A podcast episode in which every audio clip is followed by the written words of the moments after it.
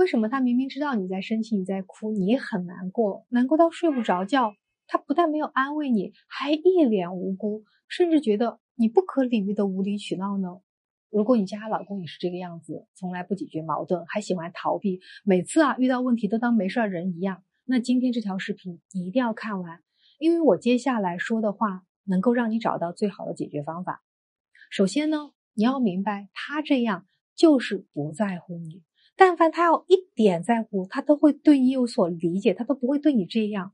比如说我们在马路上看到流浪的小猫、小狗，我们是不是都会忍不住想要摸一下？安慰他一下，或者给他点吃的，那更何况是人呢？但是他呢，会觉得安慰你和你共情是一件特别不值得去做的事情，所以他不会去做。这就是心理学里的不值得效应在作祟。为什么他会觉得你这么不值得呢？因为你付出太多了，做的太多了，他什么都不用干，你就把一切都送给他了，他根本就没有必要费这个劲儿去为你做一些事情。所以在这个时候，你越想把他捆在身边，越害怕失去他，你往死里妥协，无限悲灰，就越没有用。那应该怎么办呢？你一定要做到下面几个不，尤其是最后一个最关键。首先，第一个，不要赌气，不要他冷你，你也冷他。他冷你是他真的不在乎你，你冷他是为了让他在乎你。所以你这样做，你就会会越来越失望的。第二个，不要在意他不在乎我这件事情，你这个时候应该干点别的事情，把你的注意力放在自己身上。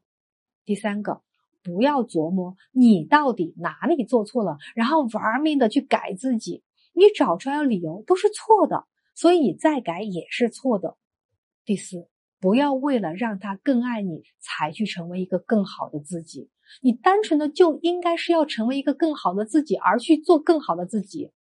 第五。不要害怕，他不理你是为了惩罚你或者控制你，而不是为了逼走你。